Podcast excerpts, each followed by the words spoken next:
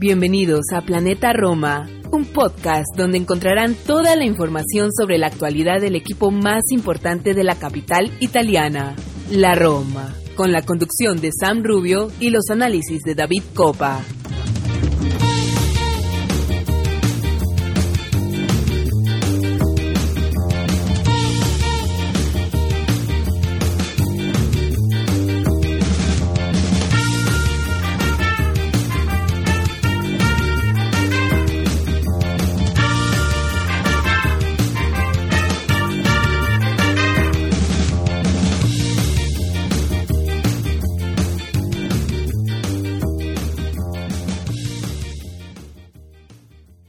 Todos, Tifosi y Alorosi, y bienvenidos a un episodio más de Planeta Roma Podcast, episodio número 119 para ser exactos, y como siempre súper contentos de tenerlos con nosotros. Hoy, eh, a ver, no, hacíamos un episodio hace más o menos 10 días, eh, no pudimos hacer un episodio post-derby, post-derrota en el derby, así que vamos a estar tocando ese tema.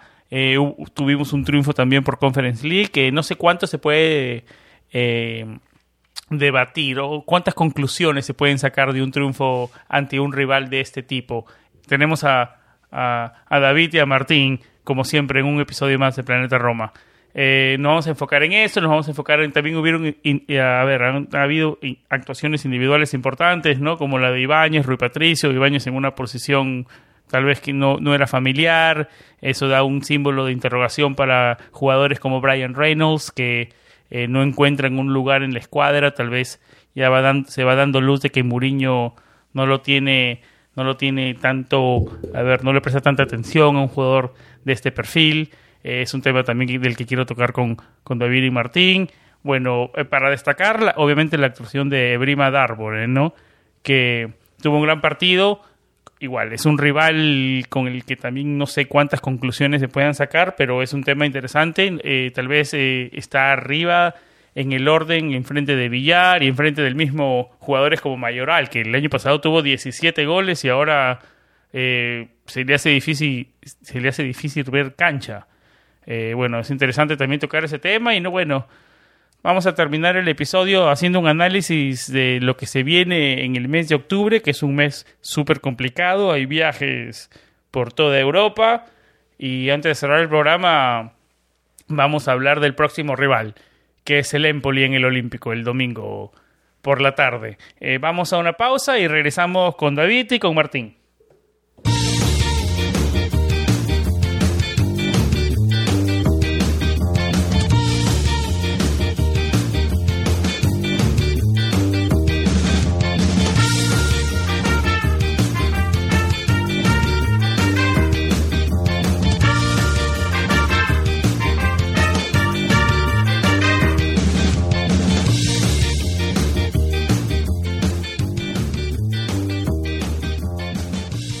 David Copa, amigo, ¿cómo estás? ¿Cómo va todo? Casi 10 días que no nos juntábamos para grabar un episodio.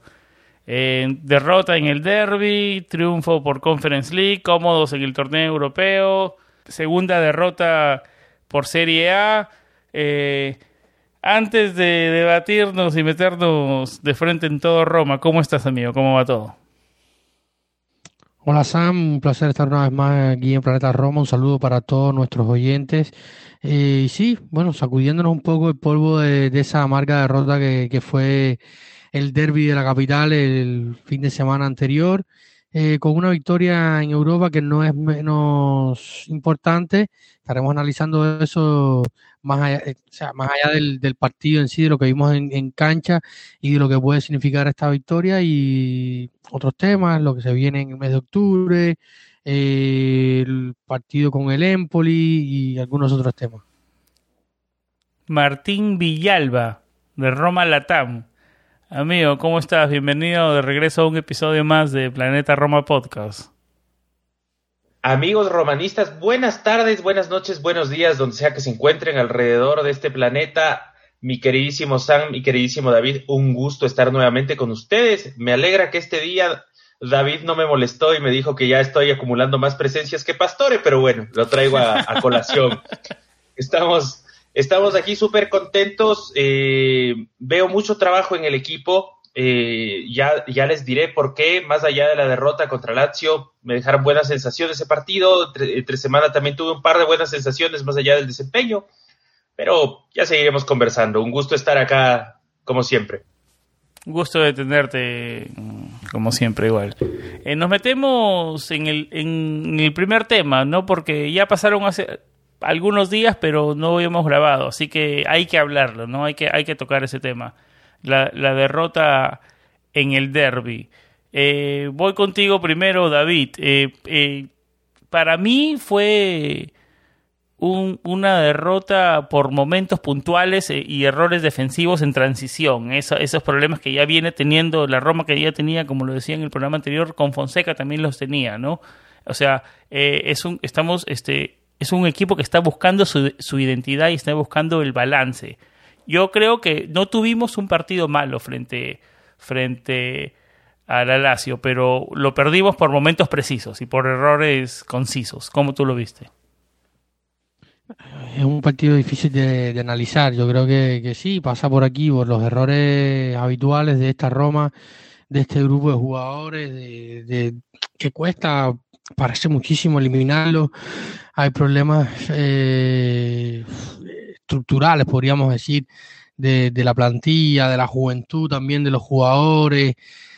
Dos, tres contraataques no, nos terminan sacando del partido, errores arbitrales. Eh, y también, como decía un poco Ibáñez eh, al final del partido, creo que, los jugadores también entraron un poco dispersos al, al encuentro y al final esto termina pasando factura, ¿no? Yo creo que, que, que una, una mala mecánica defensiva, mm, sin, sin duda.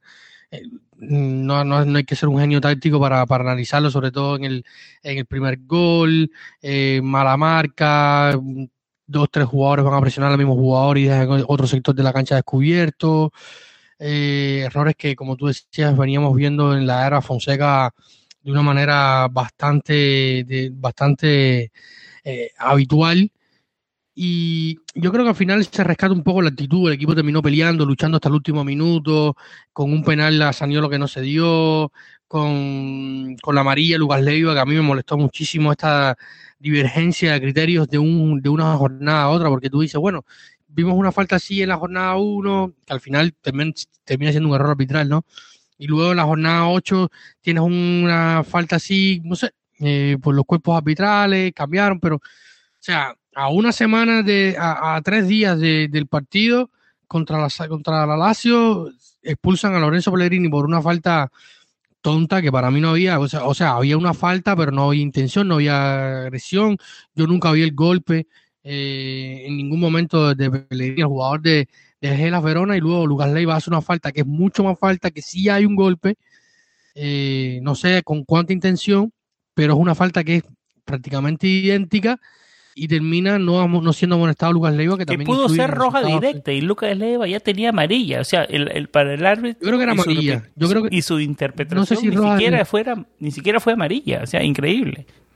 O sea yo no, no sé si roja directa pero amarilla sí era. Para mí si lo juzgas con el con la misma vara que jugaron a Lorenzo Pellegrini contra Gela fue totalmente codo codo a la cara totalmente a la cabeza. Fue codo a la cabeza totalmente. Clara, mucho más clara que la de Pellegrini.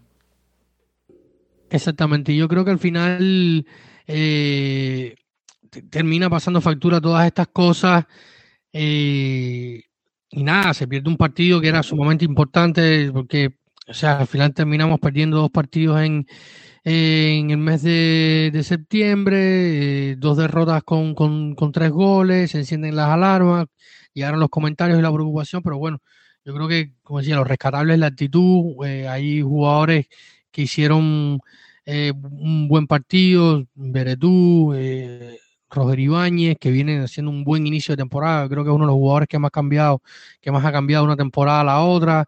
Rui Patricio sigue, sigue dando garantía partido tras partido. Hay cosas destacables, otras criticables que, que estaremos ahora mismo analizando.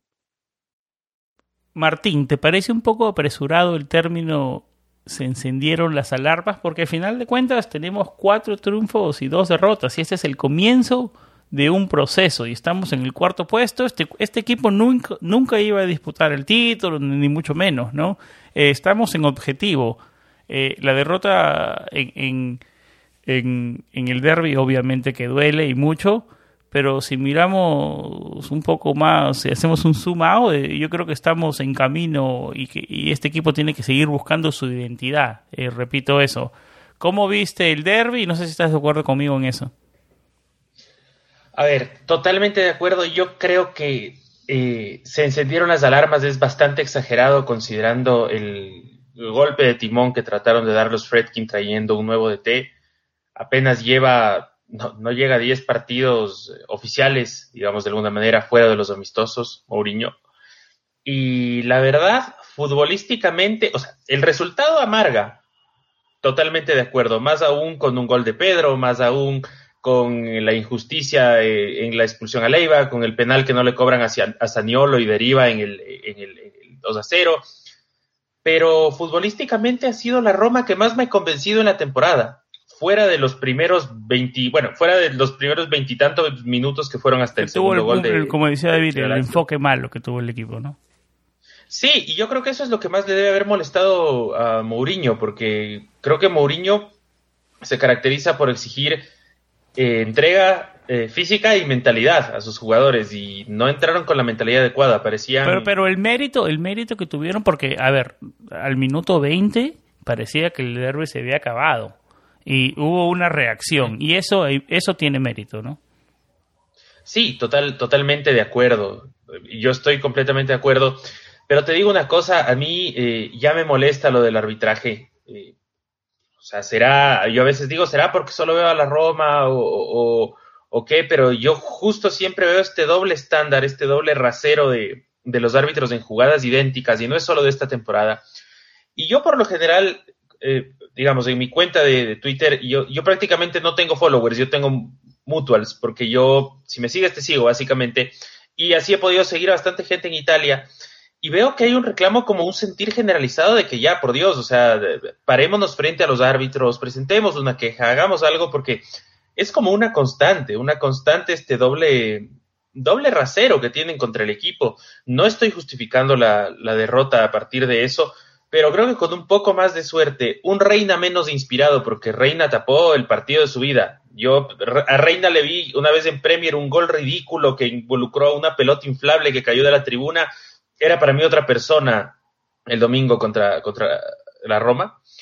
Y bueno, con un poco, como digo, más de, más de suerte y más de justicia arbitral, el resultado era otro. Yo no sé por qué festejan ellos tanto.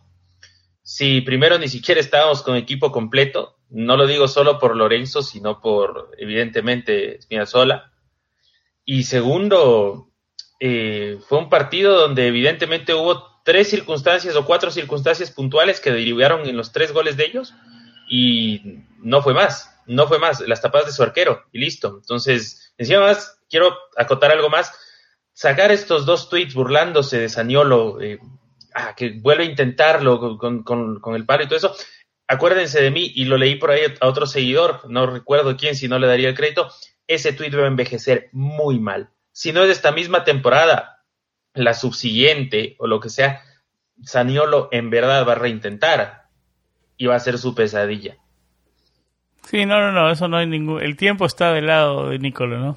El tiempo está del lado del Nicolo en eso. Yo creo que ahí tengo, tienes toda la razón. Eh, David, seis goles concedidos en los últimos tres partidos en Serie A. ¿Hay crisis en defensa, se podría decir? O, digamos, hablábamos de no exagerar hace un tiempo. No, utilizo la palabra crisis, pero hay eh, eh, digamos, estado de alerta en defensa, son problemas tácticos, es la calidad, el límite de los jugadores.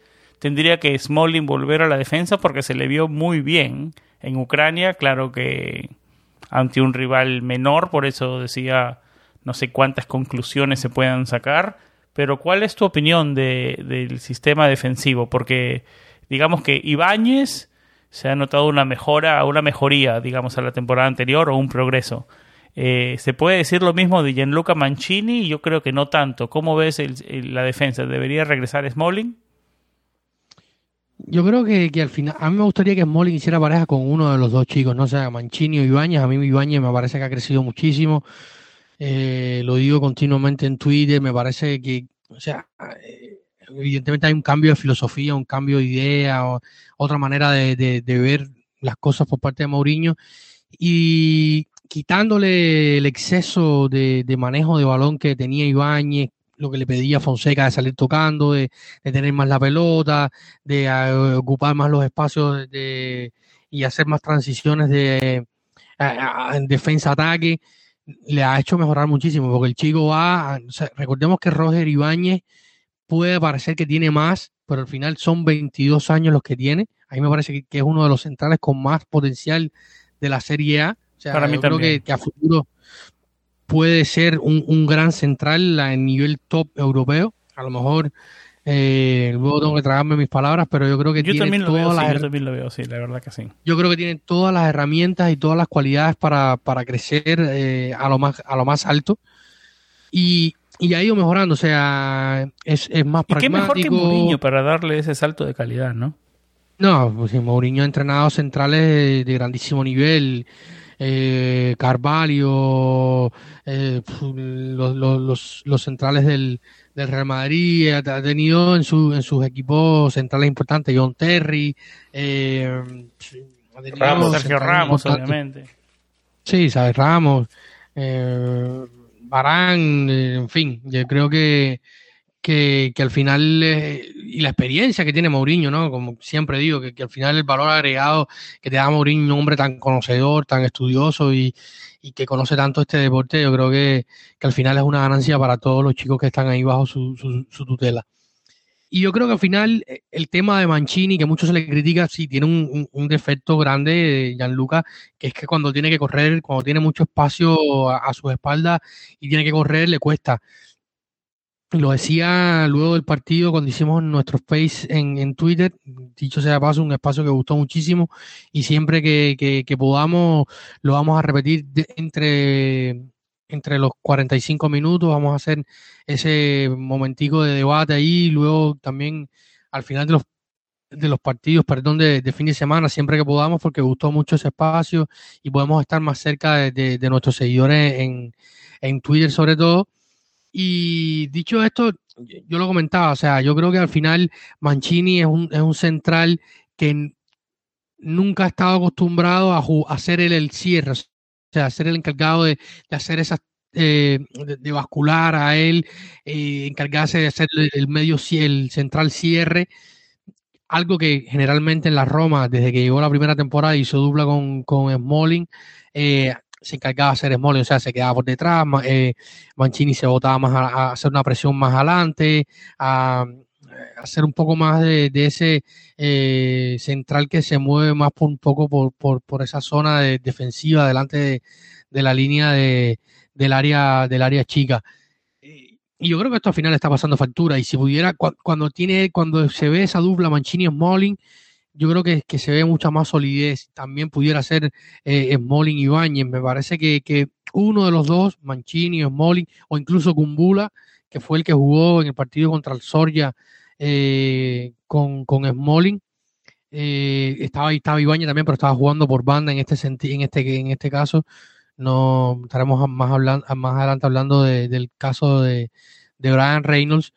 Eh, yo creo que, que, que tiene que estar, o sea, la experiencia que te da, el lo, buen tiempista que se ha vuelto con la edad, porque sabemos que al final los centrales cuando más edad tienen, mejoran este timing, eh, saben ubicarse mejor y Smalling en esto sí, siempre ha sido muy bueno, más allá de aquella etapa gris que tuvo el, United eh, en general, él incluido, pero el United en general. Pero o sea, yo creo que mi idea va por ahí. Uno, en, uno entre eh, Ibáñez, Mancini y Kumbula, yo creo que debería jugar siempre con... Con, un saludable Smalling. Sí, con un, sí, si está saludable, yo creo que ya marcó, volvió al gol después de un año y tres meses eh, con la Roma. Yo creo que, que, esperemos poder ver esa, ese Smalling de la primera temporada cada vez más durante, este, durante esta campaña y que pueda ser ese central fiable que pueda estar ahí para, para, para Mourinho y para el resto de los muchachos, porque al final él termina ser el hombre más experimentado en la saga, ¿no? Sí, sí, claro. Eh, ese es el, próximo tema que quiero tocar es el de Brian Reynolds. Eh, tuvo algunos comentarios el papá de Brian Reynolds eh, al, salir la alineación del partido de Ucrania y ver que su hijo no estaba ah, de, titular, porque al parecer el papá pensaba que iba a ser titular. Eh, le decía a John Solano, él debería haber comenzado este partido, él y Darbo. Eh, son, son jugadores jóvenes y este, este tipo de partidos son exactamente para ellos. Brian venía practicando bien y él, piensa que Mourinho estaba tal vez un poco miedoso de lo que ellos podrían hacer, que tal vez lo, podría hacer ver mal. No sé cuál era muy el enfoque de, de Brian Reynolds, papá, en ese sentido, pero eh, Brian Reynolds parece uno de los descartados eh, de Mourinho. Tal vez eh, se le encuentre una salida en enero. ¿La ves por ahí, Martín? A ver, yo del tema Reynolds, para mí siempre es una incógnita. Porque siempre se le vio verde, ¿no? No sé, perdón que te interrumpa, pero siempre se le vio verde. Nunca se le vio tan listo. Sí, o sea, tácticamente yo creo que le falta eh, mucho. En un par de partidos eh, le vi cosas interesantes como cuando se descolgaba en ataque. Pero básicamente cuando se descolgaba en ataque no tenía espalda. Pero en defensa le costaba muchísimo. Ajá, entonces, eh, de hecho, algunos de nuestros seguidores, por ejemplo, Dante Paulo, a quien le mandamos un saludo, nos plantean incluso interrogantes. Dice, claro, dado que hasta ahora Reynolds ha sido una gran estafa, es una opción viable, por ejemplo, poner a Viña en la banda derecha en algún partido para dar descanso a Carlos y, rodaje a, Calafiori. O sea, ese es como, o sea, imagínate, por ejemplo, qué, qué tan mal se verá o qué tan preocupante será la situación de la banda derecha que que surge este interrogante, ¿no? Le voy a, pues, ay, ¿cómo ponerlo a Viña para que, por último, o sea, Calafiori, que tampoco es que, o sea, ha mejorado mucho, tuvo una gran asistencia hace pocos días, pero Calafiori, que tampoco es que sea una garantía en el tema posicional y todo eso, te da muchísima más seguridad que, que Reynolds. Y yo realmente no sé si Reynolds llegue a salir. Yo pienso que hay algún tema de índole eh, comercial, seguramente, o sea, fue una de las primeras compras de Grupo Fredkin, eh, pero también leí en algún lado, creo que incluso en nuestra misma web, que había eh, alguna especie de acuerdo donde, donde o, pacto de caballeros, si es que no estaba en, contrato, de que a Reynolds no, se lo puede ceder porque la idea, porque él no se fue a la Juventus porque la Juventus lo iba a ceder al Benevento sino que vino a la Roma como para quedarse. Porque la Roma le ofreció, le ofreció ser parte del equipo titular. exacto, o al menos ser un reservista que pueda ser a mediano plazo un sustituto y empezar O sea, ser parte, no, perdón, no del equipo titular, de la escuadra, del primer equipo. Eso, eso. Ser parte del primer equipo. Eh, y también hay, que, hay, que, hay que anotar que, que, Clark Hunt es el dueño de Dallas FC y que tiene una muy buena relación con los Freaking. Así que también es eso para anotar. La relación es muy buena y también eh, lo conversábamos en nuestro grupo de Patreon hace unos días. Eh, hay un hay, tal vez algo comercial tengo que ver por ahí también, ¿no? No sé cómo tú lo ves. ¿Cómo ves el tema de Brian Reynolds, David? Yo creo que es una preocupación grande para José Mourinho cuando tú ves que está utilizando a Roger Ibañez por las bandas. Eso decía, eso es para responder la respuesta de Dante Paulo, eh, y perdón que te interrumpa David, eh, después te, extiendes, eh, yo, no, yo no lo veo tanto a, a, Viña por la derecha, más lo veo a Roger Ibáñez por la derecha. Yo creo que va a ser una, una solución Ibañez, o sea, está haciendo el comodín ahora por las bandas, lo había probado en la pretemporada, ahora lo vuelve a hacer en durante la liga. Yo creo que va a ir por ahí, a no ser que haya un caso de extrema necesidad de que no tenga otro central que poner y, podría ser que, Viña vaya a una de las bandas que yo lo creo bastante poco probable en este momento. El punto está en, yo creo que, o sea, y no quiero salarlo ni, ni mucho menos, yo creo que Ricardo puede aguantar, parece que ha superado completamente todos esos problemas de las lesiones y me parece que está muy sano, pero sobre todo lo ideal sería no sobrecargarlo y Mourinho lo entiende así, no hizo el viaje ni él ni Jordan Beretú, viajaron a Ucrania para jugar con, el Soria, se quedaron ambos en Trigoria para echar, han sido dos de los, de los jugadores que más han jugado y yo creo que evidentemente es una preocupación. Yo no sé cuánto interés comercial puede haber más allá de la amistad de de, Dan, sobre todo, perdón, de Ryan, sobre todo con el dueño de, del Dallas FC, y ni las promesas que le han hecho muchachos y tal. pero yo no creo que Mourinho esté pensando en, oye, no. Que promesas ni que nada, claro, obvio. Claro, yo necesito un lateral derecho y se da la oportunidad, eh, lo van a hacer. O sea, y lo mismo aplica para, para el resto de, jugadores. O sea, eh, cero contemplaciones y lo ha demostrado. O sea, por segunda vez o tercera, creo ya, segunda vez, eh, por ejemplo, el equipo viajó a horas tardas, altas horas de la noche desde Ucrania hacia Roma y el equipo fue directo a Trioria, se quedaron a dormir en Trioria todos para levantarse bien temprano eh, y, ir a, entrenar en, los campos del Centro Deportivo Capitalino, ¿no? Yo creo que, esto está demostrando que, cero contemplaciones, mucho profesionalismo, y, el que tenga que salir va a salir, y el que vaya a quedarse se va a quedar, pero eh, cero contemplaciones, mucho profesionalismo, y esto obliga para ahora Reynolds. Si se da la oportunidad de un jugador que se mencionó, por ejemplo, Dio Dalot, que él fue incluso quien lo llevó a, al Manchester United en su momento, llegando desde el Porto, eh, evidentemente si se da la oportunidad de un jugador que también ya estuvo en la órbita eh, de la Roma la temporada pasada, al final terminó yéndose al Milan, volviendo al United y teniendo escasos minutos con, con Ole Gunnar Solskjaer, eh, yo creo que si se da la oportunidad, Mourinho no se lo va a a pensar dos veces, perdón, y le va a decir Pinto, oye, eh, un lateral derecho. Eh, y así será. O sea, el chico está verde. Eh, es verdad que la transición cuesta, pero por ejemplo, hoy yo estaba viendo. MLS a Serie A. Sí, pero estaba viendo el, el, Venecia. O sea, esta es la segunda.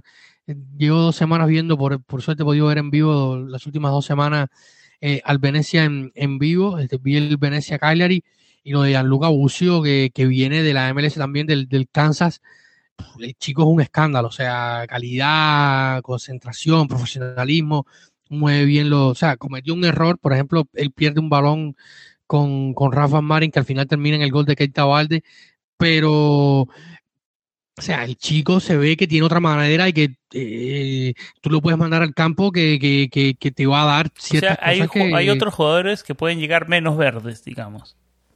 Exactamente, exactamente. Yo creo que, el caso de Brian Reynolds lo veo muy, muy verdecito. Me parece muy muchacho para la envergadura y, sea, y la Juventus en este sentido. Y yo, yo lo dije en el momento que se hizo el fichaje. Otra vez la Roma, entre comillas, robándole un fichaje a la Juventus y volvemos a volver la historia del pasado, los Iturbe,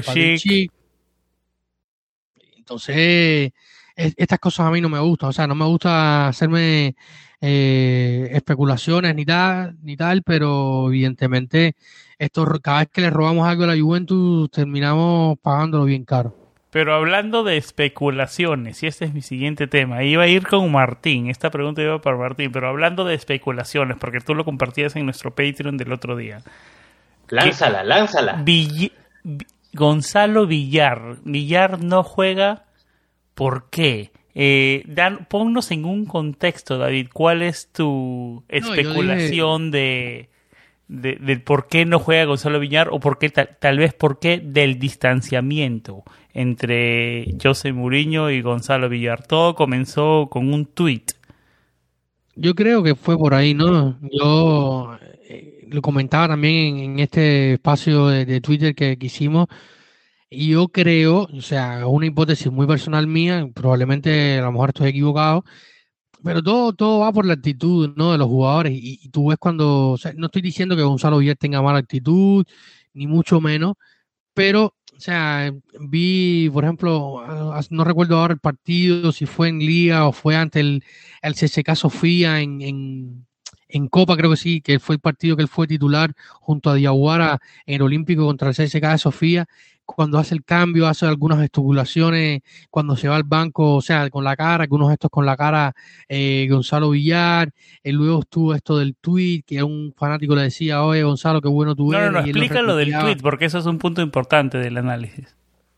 No, o sea, eh, Gonzalo, algún un usuario en Twitter le decía, eh, oye, algo como que Gonzalo, qué bueno eres, tu calidad y tal y tal y tal, y él le da, él lo retuiteaba y decía, no, tranquilo, si yo soy un, una pipa, ¿no? Y es como yo soy un paquete, yo no soy como tan diciendo para Mourinho yo soy algunos un paquete. Piensan, algunos piensan que soy una pipa, exactamente, como que para, para Mourinho, o sea, esto es la, interpretación que yo hago. No sé si ustedes comparten la visión, pero me parece que va un poco por ahí porque al final ha dejado de contar. Yo Después de eso dejó de contar con él.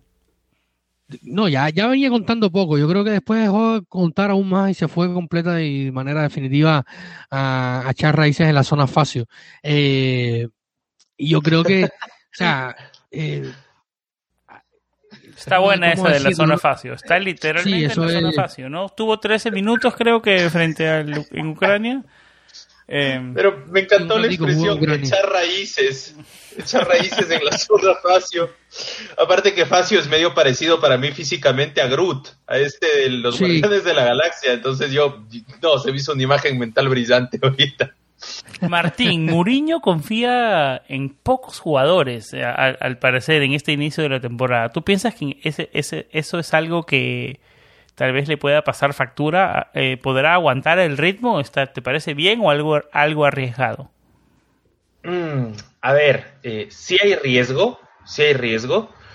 Eh, sobre todo por dos cosas. La una es que se ve un poco de, de, cansancio, y esto nos lo comentaba Irving, eh, a quien le mandamos un saludo a Irving Sainz, nuestro, uno de nuestros Patreons. Eh, le mandamos un abrazo. Gracias, gracias, Irving, por todo, gracias. Y claro, él nos dice, apenas inicia la temporada y algunos jugadores del equipo se empiezan a notar cansados. Dice, Mo debería empezar a rotar el equipo, ¿cuál sería su equipo alterno? Y realmente esa es la dificultad, ¿no? O sea, si bien Mourinho Mourinho es, los juegos mentales de Mourinho son bestiales, o sea, Mourinho es un jigsaw en ese sentido, así. Cuando le preguntaron algo parecido a lo que tú me preguntaste, él dijo, mira, si es que yo variara mucho de jugadores, me estarías preguntando que por qué no tengo un equipo fijo.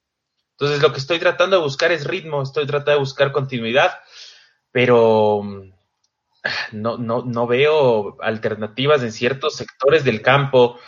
Em, veo luz eh, eh, en sectores en los que no veía. Por ejemplo, ahora veo un Darbo suelto, desenvuelto, y creo que debe haber generado una gran impresión con este partido en Ucrania que, mandó.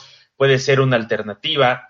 Arriba no hay mayor problema, arriba realmente es donde más solvencia tenemos, o sea, para mí sí están, estamos cubiertos con, con con Shobrudov, con Carles Pérez, pero me preocupa atrás, me preocupan las laterales y y, sí, o sea, esperemos que esta temporada sea la excepción y que las lesiones nos respeten, que el cansancio físico nos respete y, que más que más que eso también que le, que le den tiempo, porque yo creo que Mourinho necesita tiempo.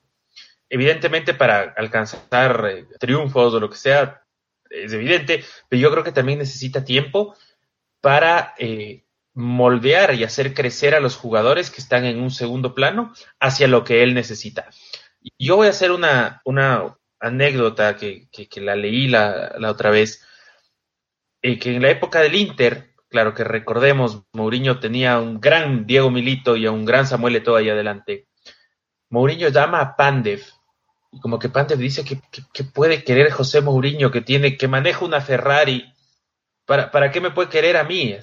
Y, hay supuestamente esta conversación entre Pandev y Mourinho donde, donde Mourinho le dice a Pandev, oye, no, tú vas a ser importante para mí, tú vas a tener un rol muy importante. No, pero ¿qué te puedo dar yo? No, créeme, tú me vas a dar muchísimas cosas esta temporada. Y es la facilidad que yo creo que tiene José para hacer crecer en mentalidad y en técnica y en lo que él requiere a jugadores que quizá eh, a, priori no sean tan dotados tácticamente, tan dotados técnicamente. El mismo caso Santón, o sea, yo me acuerdo en el, en el Inter de Mourinho, Santón parecía una, promesa de, jugador, o sea, era un muchacho joven, jugaba con una confianza, una solvencia, después se perdió, pero a lo que voy, bajo Mourinho era, era increíble. Entonces, no, y si eres dotado técnicamente mucho mejor todavía, ¿no? Digamos, con el, como el crecimiento de Ibáñez. Correcto, correcto, correcto. O sea, el crecimiento de Ibáñez es, es fundamental, e incluso hasta el punto que le empieza a dar nuevos roles, ¿no? O sea, digamos, lo que decían, capaz, capaz, yo, yo lo veo, trato de ver el, vaso medio lleno. Claro, algo de eso y algo de la poca confianza, ¿no? Con, con Renos, lo que hablábamos. Correcto, es un poco de las dos, porque también capaz quieres sacar como el potencial de lo que tiene, de lo que tienen tus jugadores y los pruebas en otros sitios y, y, por ahí va. ¿Y puede, podrá aguantar el ritmo de una rotación corta Muriño David? Esa duda siempre está para todos. O sea, hay, muchos entrenadores que no les gusta rotar, otros que sí. Yo creo que Mourinho está en un nivel intermedio, pero como él decía, como dijo Martín en esa entrevista que le hicieron, que al final le dijo, bueno, si me hacen la pregunta al revés y tal, eh, y él decía una palabra que yo he mencionado otras veces acá, que, que es automatismo. Él está buscando crear en su once titular automatismo para que no pase lo que pasó en el derby, para que no pase lo que pasó en el Bentegodi, para que no pasen ciertas cosas que, que, pasan a veces, ¿entiendes? Y un, entendimiento y lo mejor que hay para un grupo... Tratando de buscar una identidad. Estamos, está al comienzo de su, de, de su Yo creo que más que, que, más que una identidad, una identidad, un entendimiento. Un entendimiento entre todos los actores que están involucrados en el equipo, de manera de unir, de hacer teamwork, de, de, de unir el plantel, ¿no? De que o sea, tú mires a, a, tu, a, tu compañero en el campo y sepas el movimiento que va a hacer, sepas a dónde va a picar. Automatismos. Exacto, entonces los automatismos son muy importantes eh, en, un equipo que está creciendo, que están haciendo. Yo creo que, la palabra es tiempo, ¿no? Eh, hay, momentos en que uno tiene que tratar de sacar el resultado, sea como sea. Y también como hay, hay momentos hay partidos dentro de partidos y, buenos equipos saben leer esos momentos, saben cuándo ajustar, cuándo atacar, cuándo estirar, cuándo ser más compactos y eso es parte de, la transición de entenderse como equipo, ¿no? Exactamente, exactamente. Eh, Martín, Darboe, eh, Brima Darboe se lució en el partido de Conference League. Eh, para hablar de temas positivos, es uno de los jugadores que podría entrar a la rotación de, de Mourinho? Sí, totalmente. Yo creo que él podría entrar e incluso eh, podría tal vez con trabajo, con tiempo, convertirse en el, en el, en el pivote, ¿no? En esta especie de cinco... Poniendo entre paréntesis que el rival y el termómetro no fue tan alto en esta oportunidad, ¿no? Correctamente, correctamente, pero no nos olvidemos de, de, que, o sea, yo digo, Darbo es, es, una arcilla excelente, es una arcilla muy fina. Eh, no nos olvidemos que entró. El pase para el, para, el, para el gol de El Sharawi fue la verdad que excelente. Eh, el, pase es, el, pase es exquisito, totalmente, pero eso te digo. Hay que tener una rapidez mental, o sea, muy, muy, o sea, muy ajustadita, muy bien. Sí, Sí, sí, o sea, es como, es como guardando las, las, las distancias, ¿no? Pero, o sea, esa rapidez mental que tenían tipos como Andrés Iniesta que estaban ya mentalmente antes, o el mismo Francesco Totti, ¿no? Con las asistencias, o sea, los, los pelotazos, entre comillas, que, que, metían y, y, destrababan jugadas, no, es brutal. Pero lo que yo voy es que si bien el Para romper no fue alto, Claro, correcto. Si bien el termómetro, y digamos, por ejemplo, en este pase de que rompe líneas, el termómetro no es muy alto, es un equipo que está quinto sexto en Ucrania, que no es, eh, o sea, que hay en, Ucrania hay dos, tres equipos y, realmente el resto de la liga no es, no es notoriamente fuerte o destacable.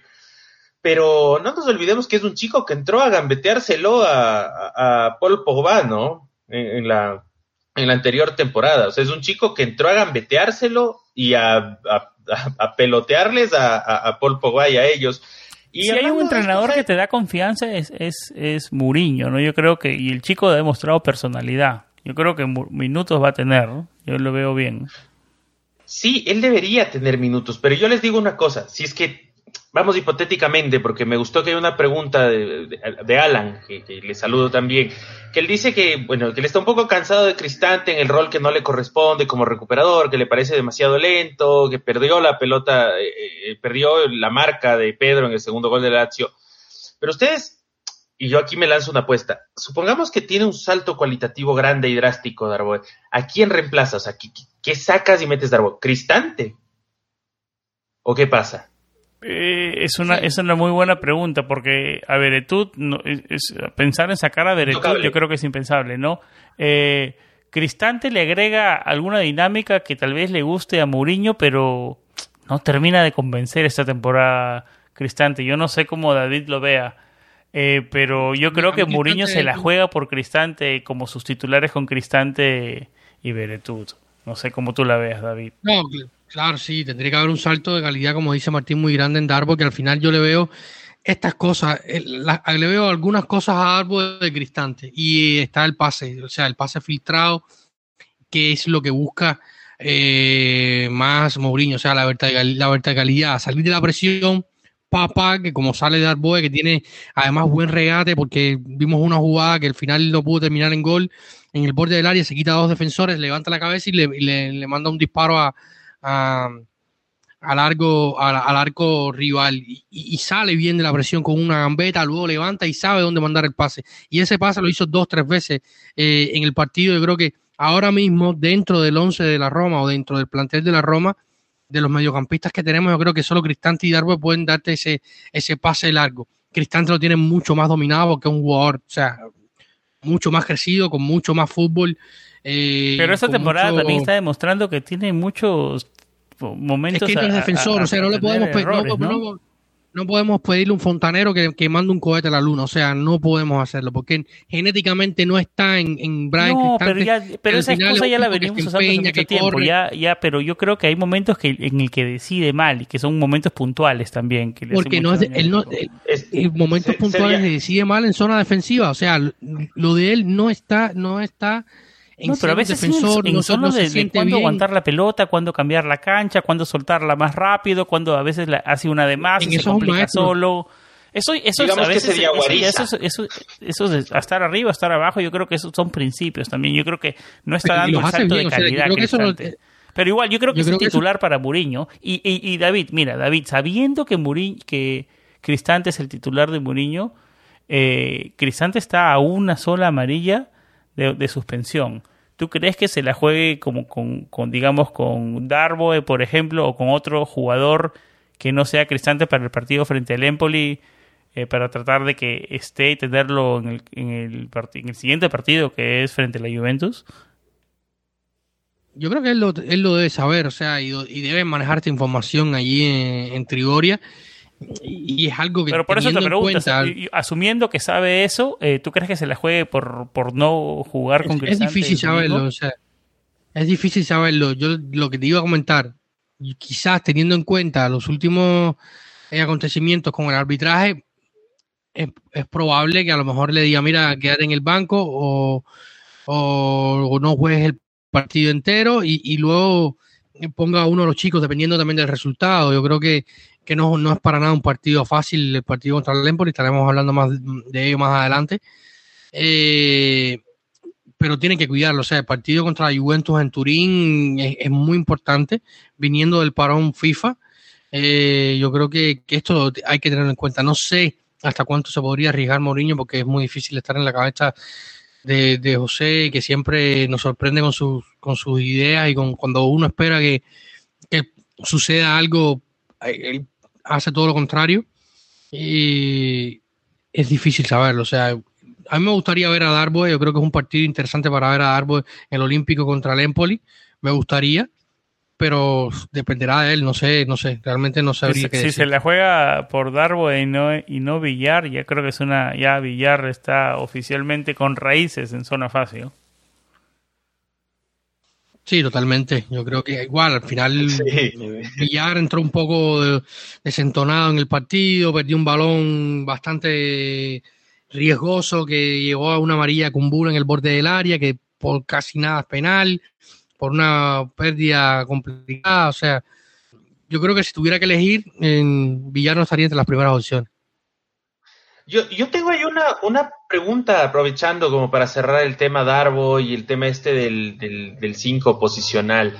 Y de hecho tengo una pregunta de, de Marlon, el Mouriñista, que es un nuevo seguidor del, del podcast y que dice que, que del 1 al 10, ¿cuánto cambiaría este equipo con un 5 fijo? ¿Cómo lo ven ustedes? ¿Es lo que nos está haciendo falta? Sí, totalmente. No, yo creo que eso sin ningún lugar a dudas. Eh, eh, un 5 fijo de personalidad que acompañe a, a Beretut, un box to box, ¿no? Un tipo Nangolán, un, uno de uno de esos, ¿no? Un todo pulmón. Yo creo que eso eso es lo que le está faltando y un suplente para para Brian Reynolds, ¿no? Yo creo que en el resto del equipo nos las podemos acomodar con Viña, con Calafiori, yo creo que estamos por ahí con lo, con lo, con, lo, con bueno, Smalling, si se mantiene sano, Mancini, Ibáñez, pero yo creo que eh, el talón de Aquiles, y lo veníamos conversando, ¿no? Estamos hablando de opciones para Darbo y Villar para que sean titulares. como reemplazar, digamos, para Cristante, yo creo que no estamos hablando de una escuadra con tanta profundidad, ¿no? Entonces yo creo que ahí está, yo creo que el talón de Aquiles, no sé cómo lo vea David. No, yo creo que del 1 al 10, con un 5, esta Roma con el 11 titular, o sea, un 11 titular ya con Spinazzola, eh, con todas las piezas al 100%. Con Spinazzola que empezó a entrenar, digamos, también hay que decirlo. Sí, ya empezó a correr sobre la grama, ya está corriendo sobre la grama Spinazzola. Eh, del 1 al 10 yo creo que sería un 7, 7 y medio, eh, probablemente. Un 5 de verdad, un 5 eh, clásico, un hombre que, que, barra por delante de la defensa, que, que cierre bien de trazos largos, que, que, que se bote a las bandas. O sea, evidentemente cuando uno habla de 5 hoy, yo pienso en, uno que a mí me encanta, que es Casemiro, que es un hombre que te da, yo creo que para mí es el mejor, el mejor 5 defensivo que hay hoy en, el fútbol europeo, probablemente, con el permiso de, de, de y de, de, otros tantos jugadores. Yo creo que Casemiro sea uno de los mejores, si no el mejor, eh, en esta función. Es un hombre que por delante de la defensa se puede botar hacia ambas bandas a cubrirte espacios, a, apoyar en las marcas. Un 5 así, yo creo que te, que te mejoraría muchísimo el esquema eh, cuando no tienes el balón. sería una ganancia rotunda para este equipo. Sí, yo, yo también, también lo veo, lo veo así y, y tal vez por ahí, aparte del 5, digamos, ya como para la siguiente temporada o algo así, alguien más, o sea, ya sea subirlo al mismo Darbo o conseguir algún jugador, tal vez un suplente que le dé más confianza a Mourinho. Y quiero hacer énfasis en, en un comentario que nos ha mandado nuestro amigo Fali, que también le mandamos un abrazo súper fuerte que dice que él siente que el equipo está cansado, sobre todo en la media, y, es cierto, o sea, los jugadores que menos rotación han tenido son Cristian Tiberetú. Son, y es así, todos los demás, ya sea por A o B circunstancia, han tenido, bueno, y Karsdorp, tal vez. Pero bueno, hasta, hasta Ibáñez entrado en vez de Karsdorp. Entonces, en realidad, al final, los que menos han rotado son justo eh, Beretud y, Cristante. Ojalá, ojalá, bueno, hay que darle tiempo también a la dirigencia, hay que darle tiempo a Mourinho. Vamos, yo, yo, yo lo sigo viendo mejor que, o sea, sigo viendo todo más, más soleado que lluvioso. Sí, yo creo que, que, hay, que hay preocupación con esto del, del, sector medio. Y yo lo decía, a mí me preguntaban igual en Twitter sobre esto. Si, si yo pudiera en enero, si, si, la Roma pudiera en enero, yo creo que, que dos mediocampistas vendrían perfectos. O sea, manteniendo a, a, a Bobe y Darboe, eh, y, dos Sacrificando a Villar. sí, yo pensando en. Eh, ¿Cómo han cambiado los tiempos, no? Para, si, si hablamos, esto, impensable para Impensable hablar de esto en el final de la temporada anterior, ¿no? Exacto. Pero el problema es que no, no, no, no, o sea, Mourinho lo ve de una manera diferente y si el equipo le hace falta, pues hay que ir al lío, o sea. Claro, y aquí en enero falta mucho por jugar todavía. No, no, de aquí a julio, a junio falta muchísimo, pero el tema es que hay una necesidad imperiosa de ir a Champions. O sea, esta Roma tiene que ir a Champions, sea como sea, por, sobre todo por el factor económico. Y hablando de mucho fútbol por jugar, quiero que veamos un poco lo que el mes de octubre tiene para la Roma. Un octubre de fuego, como es el título de este episodio. Recibimos al Empoli este domingo 3 de octubre, después viene el parón FIFA y las últimas dos semanas de octubre, la verdad que están cargadas, como los cafés que se toma el señor Copa en La Habana. Eh, una visita al estadio Allianz Stadium de la Juventus. Eh, después nos vamos al Polo Norte. El 17 de octubre es el partido frente a la Juventus. El 21 de octubre jugamos en el Polo Norte frente al Bodo Glimt. Eh, el 24 de octubre, a los tres días, recibimos al Napoli en el Olímpico. Ah, el 27 de octubre viajamos y jugamos frente al Cagliari. El 31 de octubre, para cerrar el mes, recibimos nada más y nada menos que al Milan. Eh, para cerrar un octubre con un café cargado cubano con muchísima azúcar. Eh, nos metemos a debatir eh, y a meternos a la previa del Roma Empoli de este fin de semana. 16 eh, victorias para la Roma, 5 empates y 2 derrotas. Es el historial, 41 goles a favor para la Roma y solo 17 en contra. Eh, muy favorable el historial para la Roma. ¿Cómo llega este Empoli, David, para enfrentar a, los Rossi en el Olímpico? Bueno, antes de meterme directamente al Empoli, que el mes de octubre es complicado. O sea, Juventus, Nápoles y Milan, por suerte. Y un viaje al Polo Norte. Sí, allá donde al fin del ferrocarril entre el Allianz Stadium de la Juventus, Polo Norte y recibir al Napoli, eh, todo en una semana complicado, complicado. Yo escuché algún, escuché el dato por ahí, no, no, no, no recuerdo bien en dónde, eh, que el Bodo es el equipo que juega hoy en Europa que está más al norte de todos los equipos que están jugando hoy en competición europea. Eh, si pueden buscarlo en Google Maps o en alguna otra aplicación de... ¿Tú piensas que yo te bromeaba cuando te decía el Polo Norte? Está casi en el Polo Norte. No, no, yo sé que está en la tundra, si yo sé que la grama de Bowling está... Eh, si, si, si cavas un poquito te vas a encontrar la tundra ahí. Eso a mí no me queda ninguna duda. Eh, y, y decía, volviendo al mes de octubre, va a ser un mes súper complicado. Creo que la visita a Turín eh, hace falta ganar este fin de semana al Empoli sí o sí para, terminar lo mejor ya No, ya no podemos seguir dejando puntos tampoco, ¿no? No, exacto.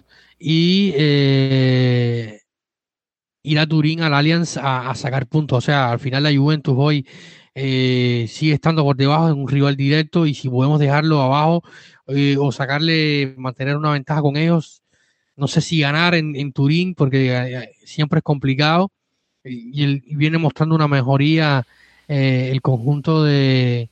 Si no perdemos en Turín, yo estaría contento. Yo creo que con un empate en Turín yo estaría igual contento. Me da igual el resultado, o sea, el marcador, 2-2, 3-3, 24 Tenemos el parón FIFA para analizar ese partido. Sí, y esperar que también el parón FIFA sea benévolo, porque el último... No esperes tanto, David, no esperes tanto, no seas tan optimista. No, no, no puedo ser optimista si nos, nos tildaron aquí a mí, a Martín, de los romanistas más eh, pesimistas de la historia, así que eh, solo por decir que no que no vamos a ganar el escudo este año, así que nada, una bobería. Pues, eh, Pero bueno. Yo creo que hablar de eso es hablar de escudeto, título es pérdida de tiempo, ¿no? ya lo hemos hablado hasta el cansancio en este podcast, ¿no? La, y creo que estamos todos de acuerdo que acá el objetivo es Champions League y ese cuarto puesto, ¿no? Esta temporada y regresar al dinero de Champions League y bueno, ya el otro año con mejor presupuesto o sea, otras cosas, ¿no? que, no va a ser un paseo llegar a llegar cuarto. Va a ser, una, va a ser una tarea titánica llegar entre los cuatro primeros en esa serie. Y por suerte no lo decimos solo nosotros, lo decía Pablo Futré, que, es una, eminencia del fútbol portugués, que le entrevistaban hace unos días hablando sobre José Mourinho y decía que, el que piense que Mourinho va a ganar algo en su primer año con la Roma es una locura. Y yo creo que, estoy muy de acuerdo con, con Futré, probablemente una de las únicas veces que estaré de acuerdo con él. ¿Cómo llega el eh, Empoli, David? Eh, el Empoli llega bien, es un equipo que, que juega un fútbol ofensivo, atractivo, viene con un ex en el banquillo como es eh, un Empoli que llega octavo con nueve puntos, un conocido de la Roma, ¿no? Andrea sí. Aurelio Andreazzoli eh, eh, formó parte por muchos años de la Roma, incluso fue director interino eh, en algún momento del, del, club, trabajó muchos años con Spalletti. Él fue el entrenador que perdió la Copa Italia con el Lazio ese, ese día, del tarde de mayo. Tuvo esa mala fortuna, tuvo esa mala fortuna Andreazzoli eh, y es un equipo interesante, un equipo que, que, propone, que va al frente siempre. Los equipos de Andrés eh, son equipos ofensivos que van al ataque, tienen jugadores interesantes, un medio campo interesante. Yo creo que el punto flaco está en la defensa. Es la tercera vez que entrena al Empoli, David, y ha entrenado al Empoli dos veces antes. Sí, sí, porque lo, lo, lo, echan, lo traen. Al final, él los ascendió a, Serie B hace un par de temporadas. Estando en, en, Serie A lo, destituyen y luego lo vuelven a traer. Eh, y al final, este año, cuando Dionisi, que era el entrenador de, de Empoli, se fue al Sassuolo, eh, llaman a Andrezzoli y al final le está dando dividendo, ¿no? Eh, que hayan llamado al viejo conocido Aurelio Andrezzoli. Sí, como te decía, es un equipo interesante que tiene una plantilla joven, ofensiva, jugadores como Cutrone, Pinamonti, mucho ojo con, Samuel Ricci, que es una de las nuevas talentos y nuevas joyas de, del fútbol italiano, un muchacho en el arco como vicario, que el año pasado cuando Craño estuvo lesionado en Cagliari mostró cosas interesantes y este año lo está volviendo a hacer. Eh, creo que es un, portero a futuro interesante, vicario. Y es un equipo que, propone, que ocupa bien los espacios rápidos, que, que, le gusta tener el balón, pero también puede ser vertical. Eh, no va a ser un paseo, evidentemente, este partido, pero en, en, casa con todo el apoyo, o sea, se ha vendido todas las localidades eh, que se pusieron a disposición de los fanáticos de la Roma, más de 22 mil eh, entradas, incluso se, el club pidió permiso a las autoridades pertinentes de la Serie A y parte del sector eh, visitante que no se vendió se va a poner también a disposición del, público local, más de 2.200 asientos, o sea, sería un, un olímpico con cerca de, de 25.000 tifosis para ir a, a apoyar al equipo más allá de la derrota del derby. Eh, Parecido como estuvo el Lazio Locomotiv el otro día. No, más, más, menos, mucho menos. Yo creo que el Lazio Locomotiv fueron, no sé, 75 mil personas. Estuvieron, pusieron pantallas gigantes allí en las afueras del Olímpico para, para que se viera el partido. fue un embullo muchísimo. Ahora, ahora toca la, predicción del mes de octubre de Martín. Martín, ¿cuántos puntos dijiste que sacábamos en el mes de, de septiembre? ¿No te acuerdas? uy, uy, uy, no, difícil, difícil, difícil estuvo para mí. A ver, no me fue tan mal, digamos, en la quiniela, porque yo había dicho que entre, entre, entre el partido contra el Sassuolo, el Gelas y el Udinese, sacábamos cinco puntos. Y bueno, sacamos seis. Entonces, y bueno, el derby, el derby había eh, quedado. Sí, sí, sí, pero bueno, Sam también, Sam dijo que era siete. Entonces, eh, así que ninguno, nos pasamos o nos quedamos por uno, pero bueno, ahora viene lo Yo pensé nueve, lo que nunca lo dije, por suerte. No, porque tú nunca te la juegas, nunca te la juegas. Uf, a ver. Jugátela, jugátela. No, no, no. Uy, uy, uy. A ver, y, yo, yo quiero ir a octubre, como ya dijeron, pero bueno, repito, Empoli en casa, Juventus visita, Europa League contra el Bodo no lo vamos a tomar en cuenta para el pronóstico. No, hay que tomarlo en cuenta porque es un viaje al Polo Norte y al contrario, es un viaje al Polo Norte que afecta muchísimo. No, solo... sí, pero es, el factor está, pero solo liga. Lo, son uno, dos, tres, cuatro, cinco partidos en el mes de, de, de octubre en Serie A. Ay, ay, ay, está duro esto, está duro, está duro, está duro. Eh, nueve, nueve puntos y me doy por servido. Sí, nueve. nueve nada más. Sí, nueve y me doy por servido, la verdad. Sí. Tres contra Empoli, tres contra Cagliari y, y, tres contra Juventus, Napoli y Milan. O sea, si son tres empates, yo, yo, creo que, yo, no, te soy sincero, no sé por qué no me gusta el partido contra el Cagliari. Yo creo que allá pinchamos y más bien veo ganando. Ah, no, no, no te digo, te digo, te digo, tengo ese presentimiento, no sé por qué, solo, solo es un pálpito, no tiene nada, no tiene fundamentos en lo, en lo futbolístico, yo sé es, que... Es más Sarri, eh, es más Sarri que hoy le jugaron la fiesta de su 60 cumpleaños, estaba ganando el partido en el último minuto, Gianluca Bucio le hizo un gol para... yo sé, yo sé, pero no te olvides que somos... dilo, dilo. No, no, no, yo te digo, si sacamos, me dijiste nueve puntos, tres contra Empoli, empate contra Juve son cuatro, empate con el Napoli son cinco. Triunfo contra el Cagliari 8 y empate contra el Milan 9. Ese es el mío. Cuántos, ¿Cuántos entonces tú en total? Sí, así. 9. Claro, vamos viendo resultado por resultado. No vamos a decir el número de, la nada. A ver, te voy a decir el mío. Triunfo frente al Empoli Empate en el Allianz Stadium frente al Juventus, 4. Empate frente al Napoli en el Olímpico, 5. Triunfo frente al Cagliari en el estadio de ellos, 8. Y en el, en el Olímpico frente al Milan, un empate, 9. Mínimo. Tú también 9. Como mínimo. Mínimo, son 9 de cuántos? De, de 15. De 15.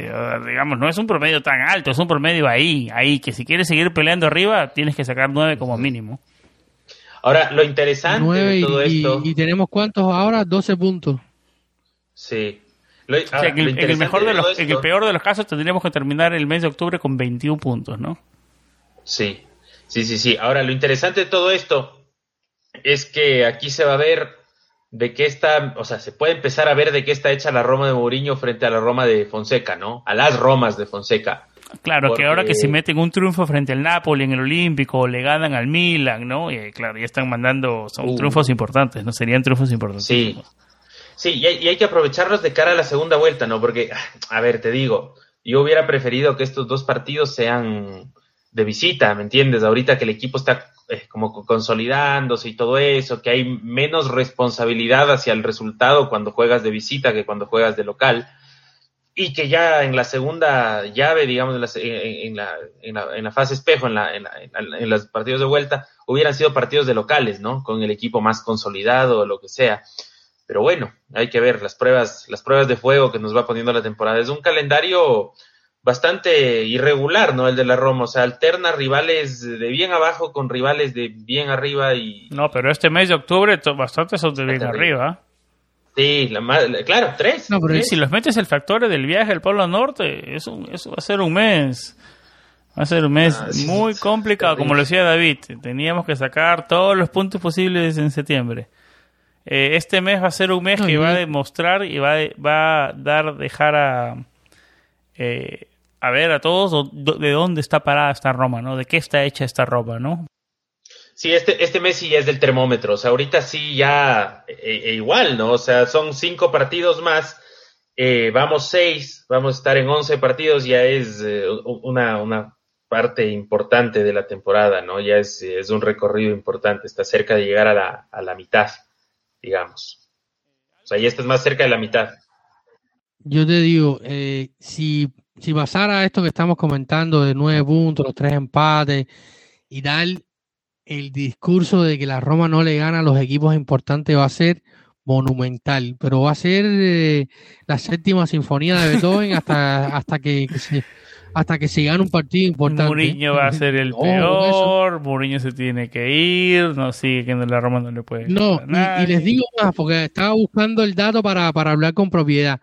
Si la Roma termina la jornada 11 con 21 puntos, estaría idéntico que la temporada pasada con Pablo Fonseca. Sexta con 21 puntos, eh, a 6 de, en aquel momento del Milan, que era primero, y a 3 de, del Nápoles, que era, que era segundo. en el fútbol todo es el eh, fútbol, por eso, por eso este, por eso lo queremos tanto, ¿no? Pero son nueve puntos que en el papel podría, podría ser, está, está cerca de la realidad de lo que podría ser, ¿no? Sí, sí, sí. Eh, eh, las cosas como son. ¿Algo más antes de cerrar este episodio? No, no, ya creo que ya hemos hablado bastante y espero que ya, ya, ya, está, ya nos están mandando la seña del cero, ya terminen, corten, que, que estamos pasados de la hora seguro. Me lo imagino, no, he mirado el reloj, pero sé que estamos pasados la hora. No quiero cerrar el episodio sin antes hablar de, de nuestro programa de Patreon. Gracias a, a, nuestro Patreon Irving, a Martín, eh, por apoyarnos. es, es, una forma de apoyar nuestro proyecto, ¿no? Para ayudar a mantener la página, el hosting del podcast, y, y, algunas cosas más, ¿no? que son, digamos, administrativas y logísticas y, relación a, todo lo que significa mantener una, una página web, ¿no? Pero siempre nada, es obligatorio, todo es solamente si quieren, el material está disponible, solo que sí los que son Patreons reciben una invitación a nuestro grupo especial de Patreons, reciben eh, acceso a material extra que solamente está en la plataforma de Patreon y en la aplicación y en la página web. Y, y, un regalo sorpresa de bienvenida eh, que se anuncia una vez que, estás dentro de nuestro programa de WhatsApp. ¿Algo que tienes que agregar, David o Martín, del programa de Patreon? No, que es una bonita oportunidad también para ir creando más, eh, más comunidad. Como digo, siempre es lindo escucharlos acá, ver las preguntas pero el tema del, del, plus este del grupo de Patreon nos permite estar más, más cerca a todos, más en el día a día, comentar, sacar temas para el programa.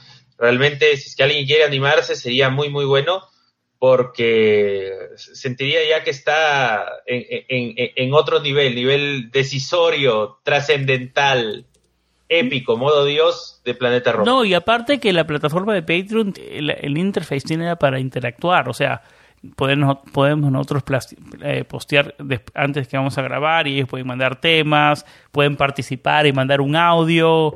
Eh, pueden estar mucho, lo podemos invitar a grabar con nosotros para un episodio. Están mucho más cerca a la interacción que tenemos eh, del día a día del equipo, ¿no? Que estamos metidos, inclusive o especialmente con David, ¿no? Que, a ver, si estás en este lado del mundo, te digo algo, algo, te doy un insider del programa de Patreon, ¿no? David se levanta a las 4 de la mañana. Si tú te quieres levantar a las 7 de la mañana y a saber todas las noticias de lo más importante de la Roma, tú te levantas te metes al, Roma Patreon y David te tiene todas las del día. Es una cosa impresionante.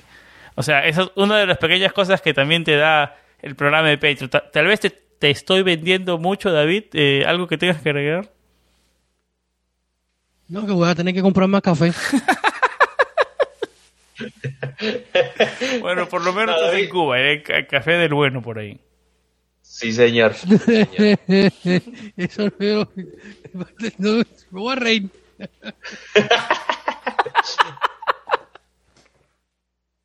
Este David.